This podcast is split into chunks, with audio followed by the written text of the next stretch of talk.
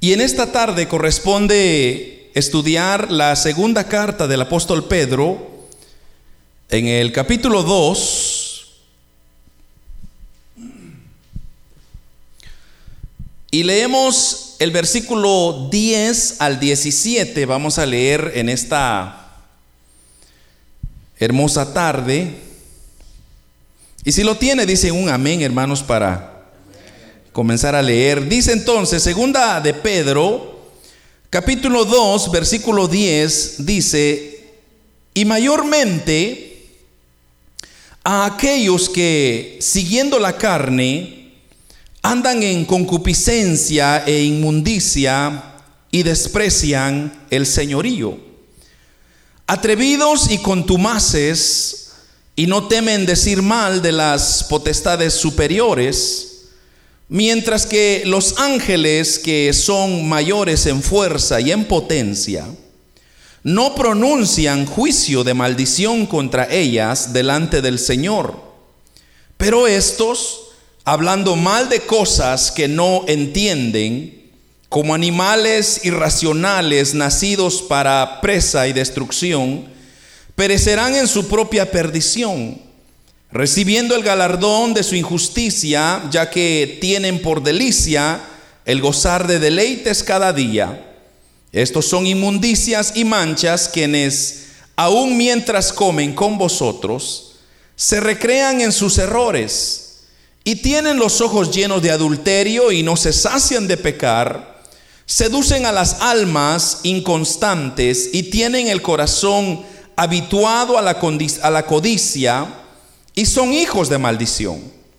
Han dejado el camino recto y se han extraviado siguiendo el camino de Balaam, hijo de Beor, el cual amó el premio de la maldad y fue reprendido por su iniquidad, pues una mula bestia de carga, hablando con voz de hombre, refrenó la locura del profeta. Estos son fuentes sin agua y nubes empujadas por la tormenta para los cuales la más densa oscuridad está reservada para siempre. Amén. Oramos hermanos, Padre nuestro que estás en el cielo, Señor, en esta hermosa oportunidad te damos gracias por permitirnos, Señor, abrir las hojas de este maravilloso libro donde podemos encontrar sabiduría, Señor, y entendimiento para nuestras almas. Gracias, oh Señor, porque en tu misericordia nos has permitido reunirnos como un pueblo, como ovejas, Señor, que necesitan ser dirigidas, ser guiadas en medio de lobos rapaces, en medio de situaciones que se levantan a nuestro alrededor, Señor. Y tu iglesia necesita estar preparada, atenta para que, Señor, no caigamos en sus trampas. Por eso te pedimos esta hora, Señor, que tú puedas hablarnos, ministrarnos, Señor, enséñanos tu palabra. Yo solamente soy un instrumento en tus manos, úsame, oh Señor. Si hay algún enfermo, sánalo, levántalo, hay un caído, Señor, algún deshabilitado, desanimado, fortalécelo en el nombre de Jesús. Que tu presencia llegue y ministre y transforme los corazones abatidos Solamente tú, Señor, puedes darnos la fuerza, el consuelo que necesitamos. En el nombre de Jesús, amén y amén. Pueden, amados hermanos, tomar sus asientos. En la última ocasión, hermanos, eh, la semana pasada, eh, y de hecho la semana anterior a esa, estuvimos hablando un poco sobre este capítulo número 2, donde, como lo dije la semana pasada, eh, el apóstol Pedro se toma a bien, hermanos, el escribirnos un poco sobre estos falsos maestros y falsos profetas que se han de levantar en nuestra época. Ahora, yo les comentaba algo y era interesante de que en el tiempo del apóstol Pedro ya, ya se estaba viendo este, este mover, ya se estaba esclareciendo todas estas cosas que estaban saliendo. Entonces, gracias a que ocurrió eso, él toma entonces con su puño y letra y comienza a describirnos cuáles son las actitudes, los comportamientos, cuáles son las señales que nosotros como iglesia, como hijos de Dios, tenemos que poner atención. Entonces, como lo dije, Él se ha encargado de, darnos una descripción muy, muy sutil y cómo, hermanos, Satanás va a venir en contra de la iglesia del Señor y, va a procurar el ocultar la verdad y va a procurar el, hacer caer y tropezar a muchos de sus escogidos. Pero lo bueno es que, como dice el libro de los Salmos, lámpara es a mis pies tu palabra. Entonces tenemos la palabra de Dios para no caer en esas trampas. Entonces el tema de esta semana se llama la depravación de los falsos maestros. Eh, la semana pasada estuvimos hablando sobre las herejías o la destrucción que ellos procuran o dan o quieren darnos, ahora vamos a hablar de la depravación y de hecho hay un tema más que resta el capítulo 2 hablando de los mismos falsos maestros. Entonces, eh, la pregunta, hermanos, que yo quisiera hacerle a usted en esta noche es, ¿por qué el apóstol Pedro agarra palabras fuertes como las que acabamos de leer para describir, hermanos, esto de los falsos maestros. ¿Por, qué son? Porque yo veo, por ejemplo, usted, si usted lee conmigo, por ejemplo, eh, en el versículo 12, mire lo que dice, pero estos hablando mal de cosas que no entienden como animales irracionales, nacidos para presa y destrucción y perecerán en su propia perdición. O sea, estamos hablando de una descripción bastante fuerte. Una descripción que quizá nadie quiere hacerlo. Porque, hermanos, nosotros tenemos que reconocer, y es que Satanás, hermanos, como dice la Biblia, ha venido a matar, a hurtar y a destruir, pero él de, igual manera lo ha venido a hacer de una forma tan inteligente que muchas veces nosotros ni siquiera nos vamos a dar cuenta.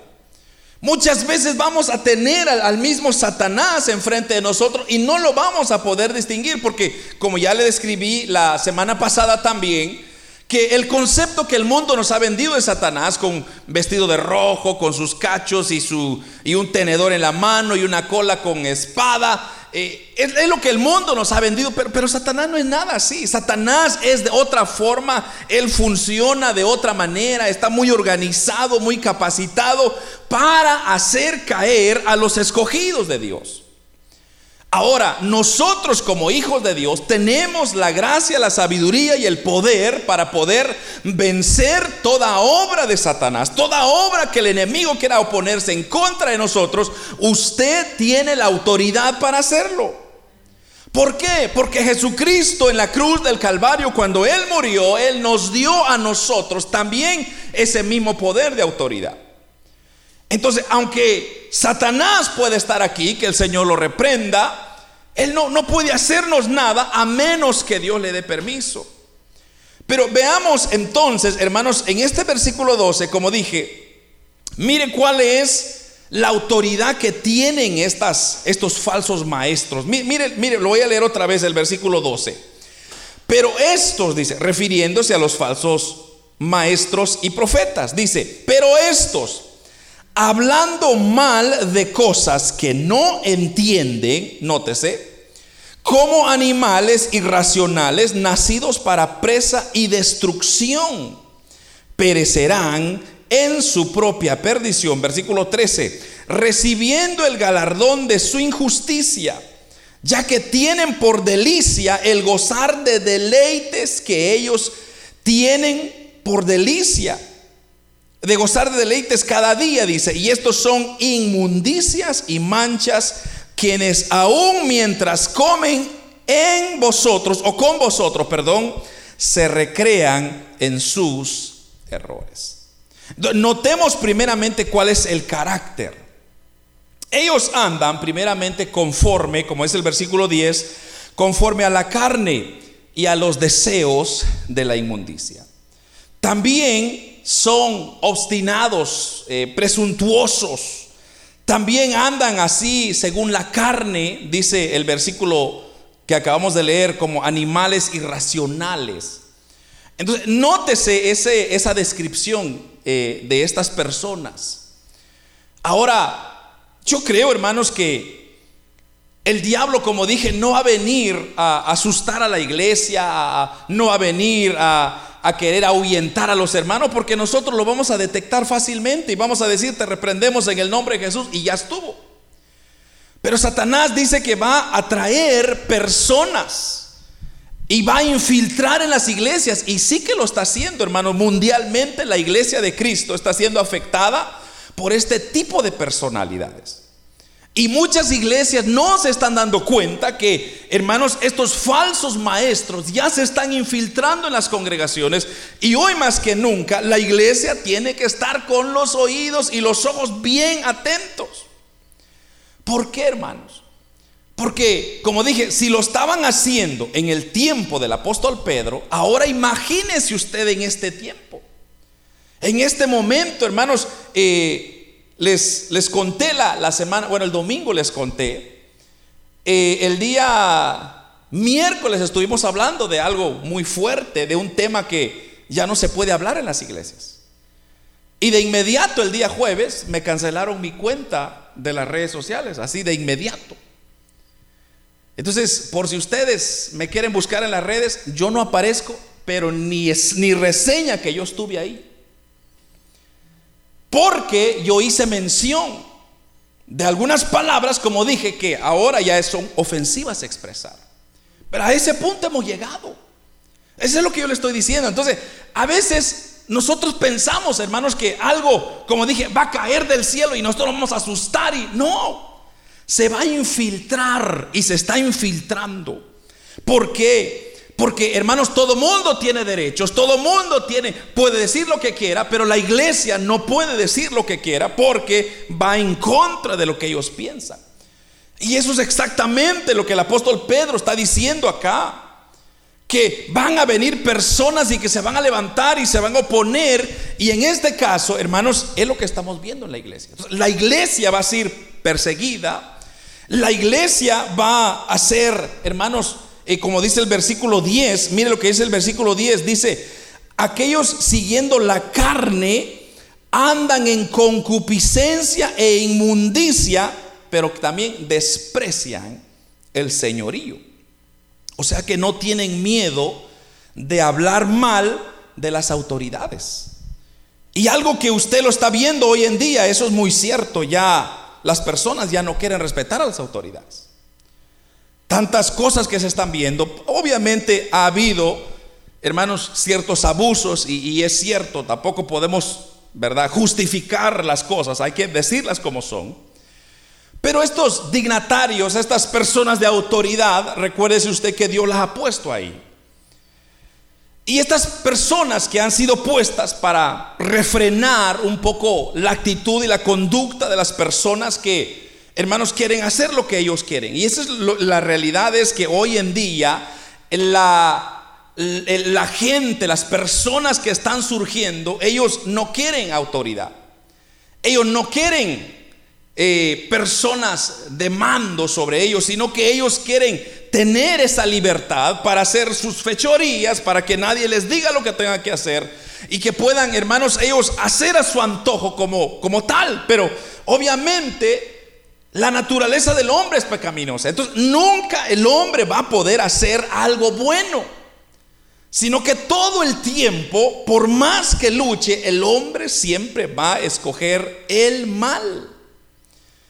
Y es que, hermanos, el contexto que estamos viendo acá es, ya lo leímos un poco eh, en, los versículos anteriores, que ya los hemos estudiado, de aquellos ángeles que se comportaron muy mal, vino Dios y los encerró, dice, en, profundidades oscuras, en lugares oscuras, pero vamos al hecho de que Dios ha establecido autoridades para que nosotros tenemos que respetarlas, aunque muchas veces no tengan la razón, aunque muchas veces quizá no están en lo correcto. Pero nosotros como hijos de Dios tenemos una responsabilidad. Y esa responsabilidad se basa en que tenemos que estar alerto y atento a lo que está ocurriendo a nuestro alrededor Y hay que andar, como dice el apóstol Pablo, vestidos de toda armadura para que cuando se presenten estas situaciones nosotros podamos contrarrestar todas estas cosas. Ahora, todo mundo dice que puede dar su opinión, menos la iglesia de Cristo. Entonces, pero ¿por ¿quién es que está detrás de las cortinas? Obviamente Satanás. Porque lo que Satanás quiere hacer es arrinconar a la iglesia de tal manera que la iglesia no cumpla con su función. ¿Y cuál es la función de la iglesia, hermanos, en esta tierra? Es traer esperanza. Es traer y levantar a la persona que está necesitada de Dios. Es darle aliento de vida. Pero como a Satanás no le conviene que la iglesia del Señor, hermanos, haga esa función, sino más bien lo que lo que a Satanás le conviene es que la iglesia esté con los brazos cruzados, haciendo absolutamente nada y durmiéndose en sus laureles, pero él haciendo sus fechorías. Entonces, eso es lo que el apóstol Pedro está describiendo exactamente aquí. Él está decidiendo, diciendo, pero estos, hablando mal cosas, no entienden como animales irracionales. O sea, lo que él está diciendo es que estas personas que van a querer influenciar en las iglesias, van a querer actuar como que si ellos saben lo que están haciendo, como que si ellos saben lo que están lo que la iglesia necesita.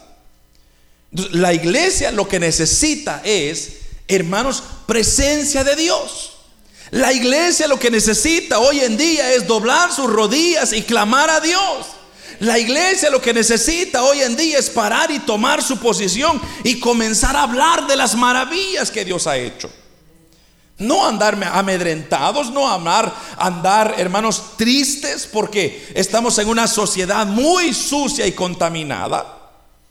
O como lo hablamos la semana pasada, ya hemos llegado como el ejemplo que vimos, por ejemplo, el ejemplo de Lot, el ejemplo de Noé, donde ya la gente ya no sabía distinguir entre lo bueno y lo malo. A eso hemos llegado y vamos a, y vamos a llegar a peor, hermano. Pero qué lindo es saber, qué lindo es reconocer de que en medio de tanta oscuridad, tanta tiniebla, tanta negatividad, siempre nace una luz de esperanza y esa luz de esperanza es aquel que está agarrado de la mano de Dios y a cual dice, Señor, aquí estoy haciendo tu obra, aquí estoy haciendo tu voluntad, aunque cueste, pero aquí voy, Señor. Eso es lo que Dios está esperando de la iglesia. Ahora, veamos el segundo, en el versículo 13 y 14, nosotros vamos a darnos cuenta ahora cómo se revelan estas personas con gran placer. Mire, versículo 13 recibiendo el galardón de su injusticia, ya que tienen ya que tienen por delicia el gozar de deleites cada día. Estos son, dice el apóstol Pedro, inmundicias y manchas, quienes aún mientras comen con vosotros se recrean en sus errores. Tienen los ojos llenos de adulterio, no se sacian de pecar, seducen a las almas inconstantes, tienen el corazón habituado a la codicia y son hijos de maldición. Les encanta ir, hay un término eh, a, que, a que se refiere acá, es ir de parranda. No sé si usted ha escuchado ese término. ¿Cuántos han escuchado ese término, ir de parranda? Sé que a veces hay lugares donde ese término es un poco diferente, pero ir de parranda es cuando aquellas personas se rejuntan y, van a pasar y hacer locuras. Y según ellos van a pasarla bien, van a pasar un momento placentero. Pero en realidad lo que el apóstol Pedro está diciendo acá es que se refiere a una extrema indulgencia de placeres sensuales, descontrolados, placeres que les alimenta la carne, la carne, la carne es un placer que no logran saciar. O como dice el versículo 13, divertirse durante el día. Entonces, ¿qué, qué, significa esto? Esto, esto no quiere decir, hermanos, que que entonces, bueno, no, yo, ya no voy a salir de noche, hermano, porque van a decir que me voy de parranda. No está diciendo eso. sino que lo que está diciendo es estos falsos maestros, pero nótese lo que estoy diciendo. Cuando digo falsos maestros, no me estoy refiriendo a personas con conocimiento. No me estoy refiriendo a personas que estudiadas, capacitadas en algún, en algún, eh, en algún área teológico o, aún así secular sino que son personas expertas en el pecado, eso es. Personas que saben cómo fingir, cómo mezclarse, cómo contagiar, cómo atraer, porque aprovechan reuniones para, hermanos, jalarse a las personas inocentes. Es lo que dice esos versículos, que invaden, dice el versículo 13, eh, ya que tienen por delicia el gozar de deleites cada día. Pero mire esto, eh, aún mientras comen con vosotros, se recrean en sus errores. Tienen los ojos llenos de adulterio, no se sacian de pecar, seducen a las almas inconstantes y tienen el corazón habituado a la codicia y son hijos de maldición. todas estas personas, como dije, son maestros que se han especializado en atacar a la iglesia. Entonces, lo que vamos a ver en estos años que nos quedan aún, no sabemos cuánto, lo que va a suceder, lo que va a hacer Satanás es, va a infiltrar a esta gente en nuestras iglesias, en nuestras reuniones. Se van a infiltrar y ahí van a estar. Pero ¿qué dice nuestro Señor Jesucristo? Por sus frutos los conoceréis. Entonces hemos de conocer a las personas con los frutos que producen. Un gran error que a veces nosotros cometemos es juzgar a las personas. Juzgamos, oh, este hermanito es así, este hermanito es así. Pero estamos haciendo mal porque para empezar, Dios no nos ha dado ese privilegio. Eso no le compete a la iglesia andar juzgando, ni mucho menos determinando a las personas o poniéndolos en categorías sino el trabajo de la iglesia es enseñarles la verdad, guiarles por el camino que lleva a Dios. Entonces, todas estas personas van a venir y se van a infiltrar en las iglesias y van a comenzar a actuar como que si ellos estuviesen de acuerdo con lo de Dios, como que si estuvieran de acuerdo a los patrones establecidos por Dios. Pero después van a comenzar a demostrar su verdadera intención. Entonces, lo que la iglesia tiene que ser, como dije, es estar diligente, estar atento, no para juzgar, sino para pedir sabiduría y discernimiento de Dios y poder ver cuando esas cosas se están metiendo en nuestras casas. Hablemos un poquito de las redes sociales, a ver si no me cortan esta transmisión. Pero si lo cortan, ya, ¿qué vamos a hacer? Hablemos un poco de las redes sociales. Mire cómo ha venido las redes sociales a infiltrarse en nuestras vidas sin pedir permiso. Alguien de, alguno de aquí, por ejemplo, alguna red social le dijo a usted, con permiso voy a, eh, firma, hombre, hazte miembro, te va a ir bien, te voy a enseñar todo lo que está aconteciendo alrededor del mundo, ¿verdad que nadie? Su impulso lo llevó Ah, como mi amigo lo hace, mi hermana lo hace, mi hermano lo hace, yo lo voy a hacer. Como el pastor también lo hace, ahí lo sigo yo. Pero nos infiltra de tal manera tan sutil. Pero ya que está instalado ahora en nuestros teléfonos inteligentes, mucha gente está, hermanos, con la nariz y ya tiene, ya la nariz tiene ya hecho un celular ya, porque así la tiene ya es un reflejo del celular en la nariz, no se despegan. Usted note, hermano, note cuando usted va caminando. Yo, yo he visto personas cruzando la calle, hermano, con la nariz, o sea, como que si se van a perder algo extravagante. Como que si el, soltar los ojos de, esa pantalla les va a traer la, la muerte. Eh, hablemos, por ejemplo, hoy en día de Netflix, por ejemplo. ¿Cómo ha invadido Disney Plus, por ejemplo? Tampoco estoy diciendo, hermano, eh, no vaya a meterse. A veces hay que usarlo, pero usted atento. Si usted ve algo que está mal, por favor, tome acción, no lo deje pasar. ¿Por qué? Porque se está infiltrando. Y después puede llegar a ser hasta un motivo para romper la relación entre esposos, entre hijos y, y padres. Por culpa de una herramienta que nosotros pensamos que iba a estar bien. A eso es lo que yo me estoy refiriendo. Porque muchas veces, como le digo, nosotros estamos esperando, por ejemplo, en aquellos tiempos, bueno, regresemos un poquito a, Hechos de los Apóstoles. ¿Se, ¿Se recuerdan la iglesia primitiva? La iglesia primitiva tenía una costumbre muy preciosa y era congregarse con los hermanos, era reunirse. Hermano, venga, vamos a tomarnos un café. Y ahí estaban los hermanos. Y cuando ellos reunidos hablaban de Cristo. Pero entonces Satanás es tan astuto, comenzó a ver y dijo, no, es mucha reunión, mucha reunión familiar, mucha célula. Entonces, ¿qué vamos a hacer? Levantar una persecución. Y comenzó ahí, hermano, Satanás a levantar una persecución y usó herramientas como imperios para poder ejecutar su plan. Pero hoy en día ya los soldados romanos no van a venir a quitarle, quiten la cara del celular. ¿Verdad que no? Hoy ya no va a venir eso. Ya, no va a venir ese tipo de persecución. Sino ahora la persecución es psicológica.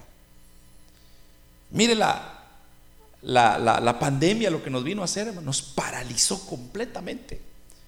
Un pequeño virus paralizó el mundo entero.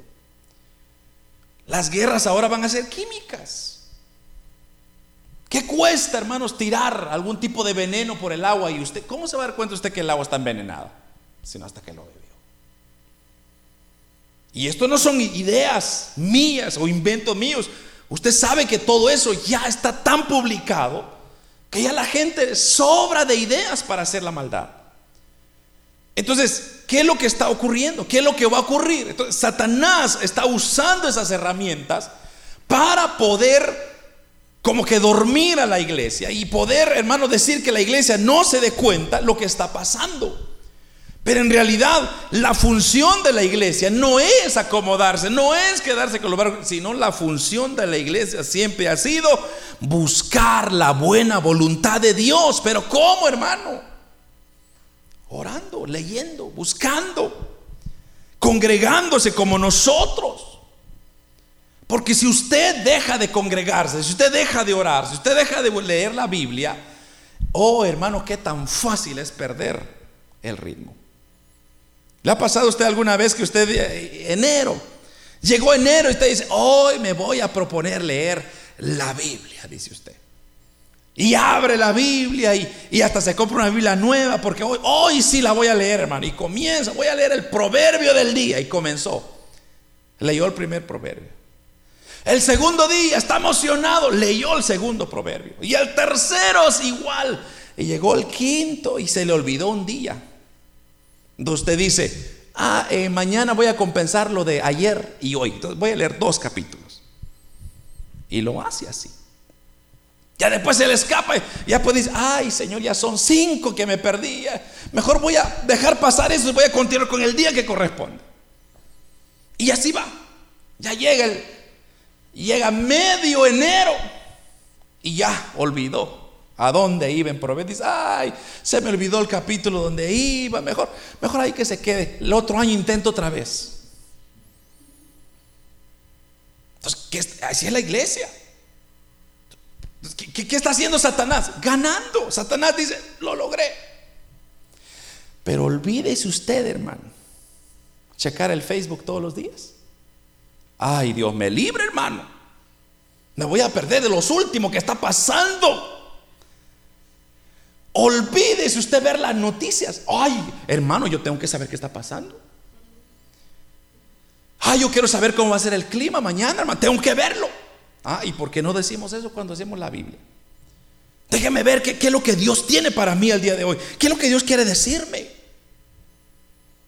¿Por qué es tan fácil dejar las costumbres que nos acercan más a Dios y es más fácil caer en las cosas que deleitan la carne. Es lo que el apóstol Pedro está diciendo aquí, en el versículo 13 y versículo 14. Tienen los ojos llenos de adulterio y no se sacian de pecar. su deleite, el mundo, es producir, producir, producir pecado, pecado, pecado, pecado. De tal manera que hasta que las personas son seducidas, las almas inconstantes, dice, pero tienen el corazón habituado a la codicia. Y usted sabe que la codicia es una, no es enfermedad, sino es un problema muy serio en la sociedad, que todos queremos lo que todo mundo quiere. Todo eso que ponen en las redes sociales, hermanos, son pretensiones muchas veces, son con filtros. Y si usted se da cuenta, nadie pone en las redes sociales su vida real como es. Sino que cuando se toman una foto se aseguran de estar en una buena posición. Pero ¿por qué no lo agarran cuando están en el sillón así? Mira, eso deberían de poner, porque esa es su realidad. Pero no lo hacen. ¿Por qué? Porque queremos dar una cara falsa. Eso significa que todo mundo está pretendiendo lo que es. Y es lo que está diciendo ahí el apóstol Pedro, perdón. Dice, son personas que, que se sacian de pecar, se, sacian de producir cosas. Entonces, como este, todo, este lo está haciendo, yo lo tengo que hacer. Como aquel lo está haciendo, yo lo tengo que hacer. Pero ¿por qué no hacemos eso en las cosas buenas? ¿Por qué no decir, bueno, si la iglesia está orando, ¿por qué no oro yo? Si la iglesia está leyendo la Biblia, ¿por qué no lo leo yo? Porque, me voy a perder de lo que Dios tiene para mí el día de hoy. ¿Por qué? Porque el enemigo es más astuto muchas veces que los hijos de Dios. Entonces, esto de ir de parranda, hermanos, es, como dije, un término que se usa para identificar a aquellas personas que se van básicamente a tener cero autoridad, cero control y lo que ocurra es lo que se tiene que hacer. Esos son esas personas que se van a estar infiltrando en los últimos tiempos. ¿Pero por qué? Ahí responde el apóstol Pedro el por qué estas personas son así. Porque sus ojos y el corazón están llenos de adulterio. Esa es la razón. Así que no pueden dejar de pecar. Son almas seducidas, son almas inestables que son atraídas para hacer el pecado, el pecado y el pecado. Su corazón está tan entrenado para hacer prácticas codiciosas que lo hacen tan fácil sin pensar una y dos veces. Son expertos para conseguir lo que quieren pero la realidad es que pertenecen a los frutos de la carne. Y todo lo que es producto de la carne va en contra de lo del espíritu. Y entonces si va en contra del espíritu, entonces vamos en contra de la voluntad de Dios. Entonces llegan a, ser calificados hijos de maldición, como dice el versículo 14, ahí al final, son hijos de maldición. Pero hay un punto más que el apóstol Pedro nos enseña en el versículo 15 y el versículo 16. Mire, mire esto.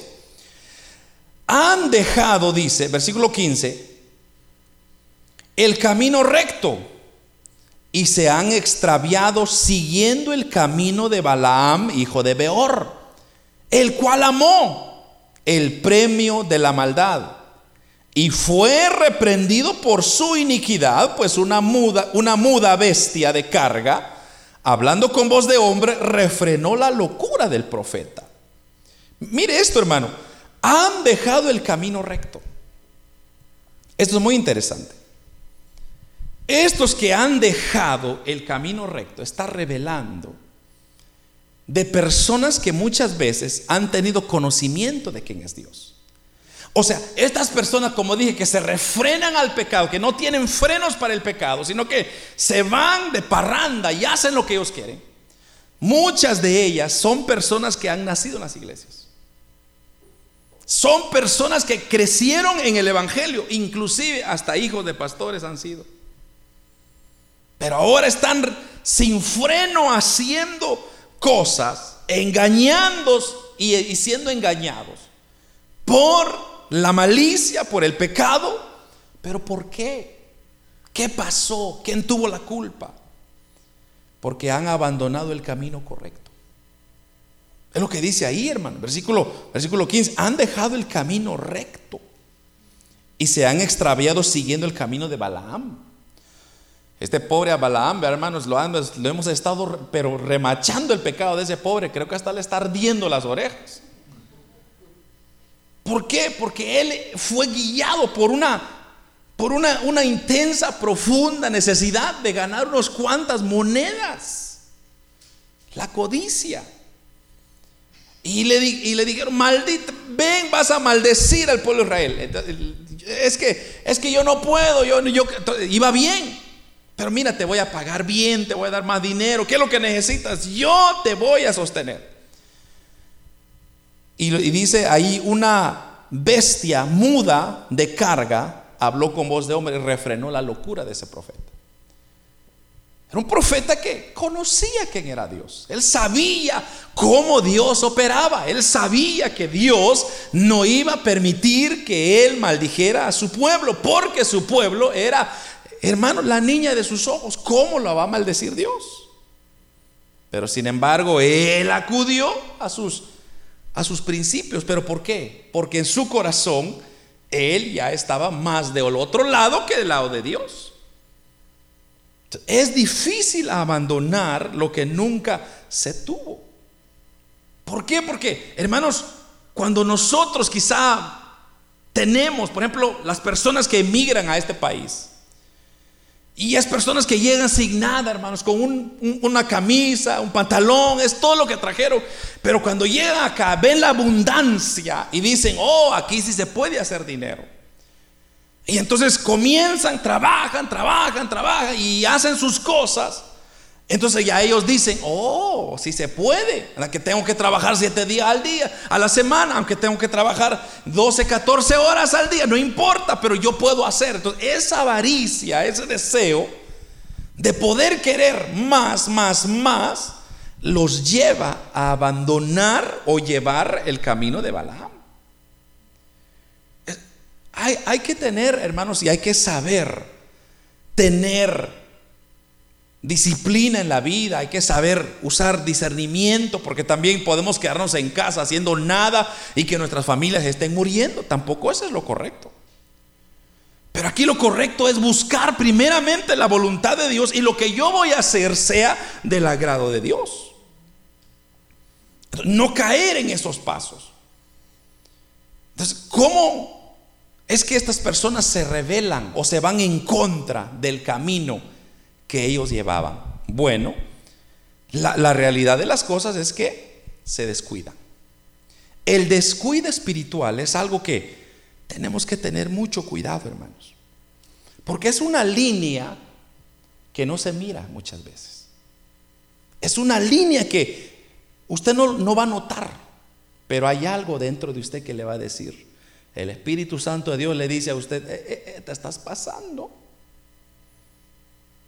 Mucho Facebook, mucho Netflix, mucho YouTube. Más Biblia, más Biblia.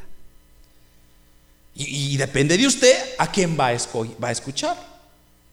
Entonces, pero el Espíritu de Dios para eso está, para poder guiarnos, dirigirnos hacia las cosas buenas, hacia, las cosas celestiales y no caer, como dice aquí, y fue reprendido por su iniquidad, pues una muda vez fue reprendido. Cuando alguien es reprendido es porque Dios nos ama aún todavía y Dios está diciendo, hijo, yo, te amo, hombre, no vayas por ese camino, te va a ir mal. Así le dijo a Balaam. Balaam, no lo hagas. Pero Balaam insistió y insistió. Dios le dijo, va, ok, te voy a dar permiso, pero vas a decir lo que yo te voy a poner en tus labios. Y cuando era tiempo de maldecir, él bendecía a Israel. Pero, repito, dentro del corazón de él, él ya llevaba una mala intención. Él ya conocía. Entonces, los que conocen el camino de Dios, son aquellas personas que terminan siendo estos falsos maestros, esos falsos profetas. Y yo, hermano, he escuchado muchas personas que estuvieron desde un principio en las iglesias y poco a poco se han ido desviando, pero no podemos culpar a nadie por nuestro, nuestras decisiones.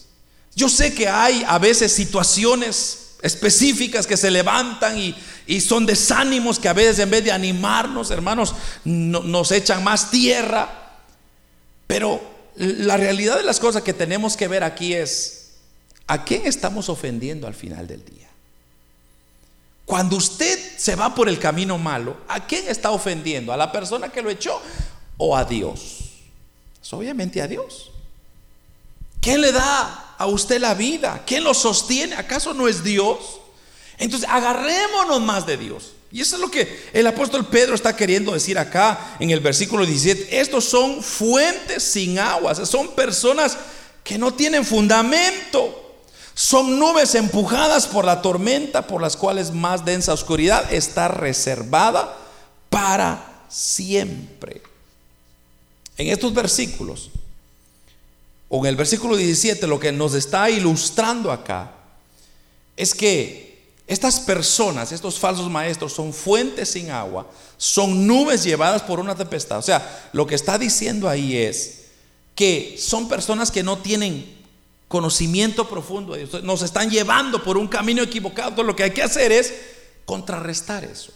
Llenarnos más del conocimiento de Dios para poder identificar a esas personas y no seguirlas, sino nosotros arraigarnos más en Cristo, seguirnos, enfocarnos más en Cristo, decirle, Señor, dame sabiduría, Señor, dame sabiduría, ayúdame a no cometer una patanada, porque al final del día, el que sale ofendido es el nombre de Cristo.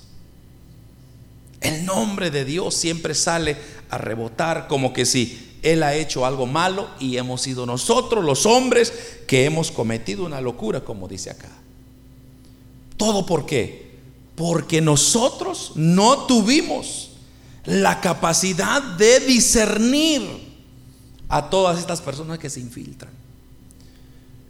Estaba, les, bueno, ya les he contado un montón de veces. La, la otra vez estaba leyendo la estadística que me causó mucho dolor en el corazón. Y es de que se han cerrado más iglesias en la pandemia que las que se han abierto. La pregunta es ¿por qué? ¿Acaso, hermanos, una pandemia nos va a dejar amar, nos, va, nos va a quitar el amor por Dios? ¿Acaso una guerra nos va a enfriar el buscar de Dios? Se supone, hermanos, que en la pandemia la mayoría de personas no trabajaron. Entonces, más cerca de Dios tuviéramos que haber estado. Más en fuego hubiéramos estado, hermano. Pero ¿qué pasó? Fue cuando estas cosas que le acabo de mencionar se infiltraron como nunca. Y vinieron, hermanos, a tomar un control de las personas y de tal manera que nos Teníamos tiempo para todo, menos para hacer la voluntad de Dios, menos para orar. Entonces, muchas iglesias se cerraron. Pero ¿esa era la voluntad de Dios? Claro que no. La voluntad de Dios era que nosotros ardamos más en su presencia, que usted venga más sensible para entender lo que Dios tiene para usted. Lo que, lo que Dios está esperando es que usted venga, se acerque más a Él. En, en más duras las situaciones, más cerca hay que estar de Dios, hermano. Porque todo lo que ya está aconteciendo ahora es un claro indicativo de que las cosas no se van a ir mejorando. Entonces, eso significa que yo tengo que estar más cerca de Dios. Voy a estar más cerca de Dios. ¿Por qué? porque estos falsos maestros se van a venir a infiltrar. Tengamos cuidado. Tengamos cuidado a quien escuchamos. Tengamos cuidado, eh, hermanos, a quien estamos viendo. Sino fijémonos en el blanco perfecto que es Cristo, porque Él nunca falla. Él siempre nos lleva por el camino, hermanos, de rectitud. Él siempre nos va a llevar al camino de la victoria. ¿Por qué? Porque somos sus hijos. ¿O usted como padre guiaría a sus hijos para que se perdieran, hermanos, en un camino que usted sabe que les va a ir mal? No. Somos personas malas, pero no desearíamos eso a nuestros hijos. ¿Cuánto más Dios, hermano? ¿Cuánto más Dios que nos ha costado no solamente eh, todo el trabajo que ha hecho, sino el sacrificio de su mismo unigénito Hijo? Entonces, Él nos ama y lo ha demostrado, y no solo lo ha dicho, nos ha demostrado y nos lo demuestra cada día, que nosotros como individuos tenemos que por lo menos, hermano, por lo menos procurar honrar a Dios. Me, llamó mucho la atención esto que del versículo 10 donde hace mención que ni los mismos ángeles caídos ofendieron a la creación de Dios. Ahí, lo, ahí está, mire. Y el versículo, mayormente aquellos que siguieron la carne andan en concupiscencia, inmundicia y desprecian señorío. Eh, atrevidos y contumaces, contumaces significa rebelde, no temen decir mal de las potestades superiores.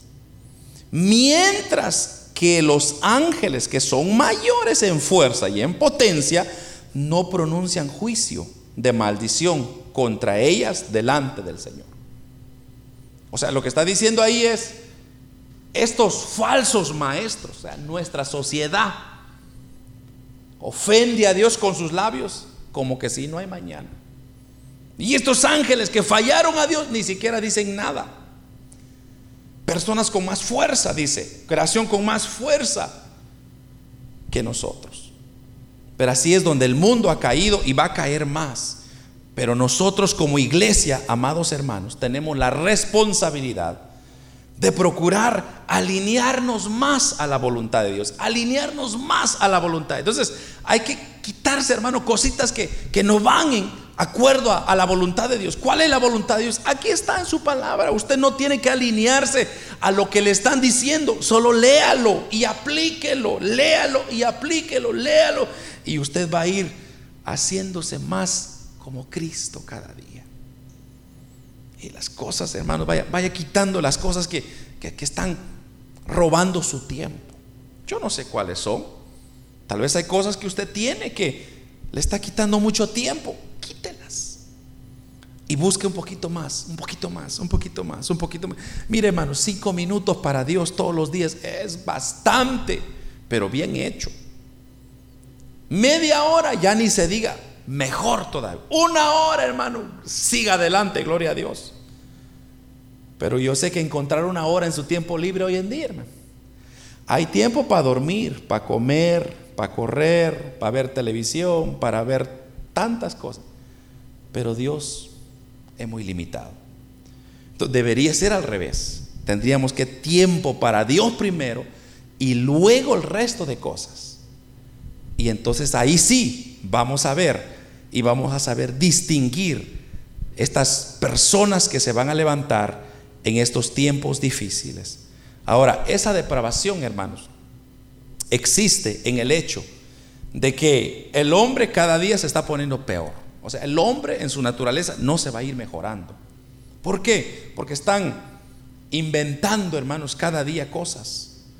Eh, estaba leyendo un artículo que hoy en día ya todo se está manejando con una algo que se llama como la inteligencia artificial. Y la, inteligencia artificial es una máquina que está aprendiendo todos los días, está captando, captando, captando comportamientos, actitudes, palabras, eh, formas de pensar, de actuar, y, y la está archivando, archivando, archivando, archivando. Entonces, de tal manera que ahora cuando usted llama, por ejemplo, usted puede llamar un número 800 a una empresa y la máquina contesta, como que si fuera una persona real. Y le dice, buenos días, ¿en qué puedo servirle? Y según usted está hablando con una persona, pero no, es una máquina, es una inteligencia artificial que ya está puesta en acción para supuestamente ayudar a las empresas. Pero ¿qué está causando todo esto? Lo que está causando es que la humanidad está siendo o está quedando inútil, ya no está en práctica. Y, hermano, haga, la prueba. ¿Cuántos tienen hijos acá adolescentes? Hijos adolescentes. Va, si usted tuviera un, alguien que usted conoce adolescente, hermano, dele un, dele un serrucho. ¿Sabe qué es un serrucho, verdad? Ah, va. Dele un serrucho en sus manos a ver si puede cortar un un pedazo de árbol, le va a decir, What's this? How do I use this? O le va a decir, mándame el tutorial de YouTube para verlo. Nuestra generación es la generación que, hermanos, más acomodada está. Porque hoy todo es computación. Hoy es, usted habla y dice y las cosas se hacen. Pero ¿qué está pasando con nosotros? Nos estamos haciendo inútiles. Y ese es el plan final que Satanás quiere. Que la humanidad llegue a ser sin uso. Para infiltrar, hermanos, toda su basura. Y entonces llevarse al camino que es la perdición o el infierno mismo. Pero que el Señor nos ayude, ¿verdad, hermanos? Busquemos a Dios, hermanos. A Dios. No nos quedemos, no nos, no nos quedemos con los brazos cruzados esperando. Ya Dios ya hizo todo, hermano. Si el pequeño esfuerzo que nosotros hacemos, sí, yo, yo sé que cuesta, hermano. Después de trabajar ocho horas, entrar a su casita tan cómoda y volver a salir y usted, ¡ay! Cuesta. Pero mire, hermano, la carne está retorciéndose, pero su espíritu es bravo, bravo, bravo. ¿Por qué? Porque usted ya hizo el esfuerzo y siga así, siga así, siga buscando a Dios. No se acomode por nada. No deje que el mundo lo le gane, le invade, porque estos falsos maestros no van a perdonar. Ellos van a venir con fuerza, nos van a apacar y ahí, hermanos, acabar la iglesia de Cristo. Pero claro, siempre hay un remanente que permanecerá, pero nosotros tenemos la responsabilidad de no ser un número más, de decir, ah, yo conocí el Evangelio, yo crecí en el Evangelio. No, si no podamos decir, hermanos, hemos peleado, hemos luchado, sí, está más fuerte la lucha, pero más esfuerzo, más esfuerzo, más esfuerzo. Y así llegaremos a la patria celestial. Amén, hermanos.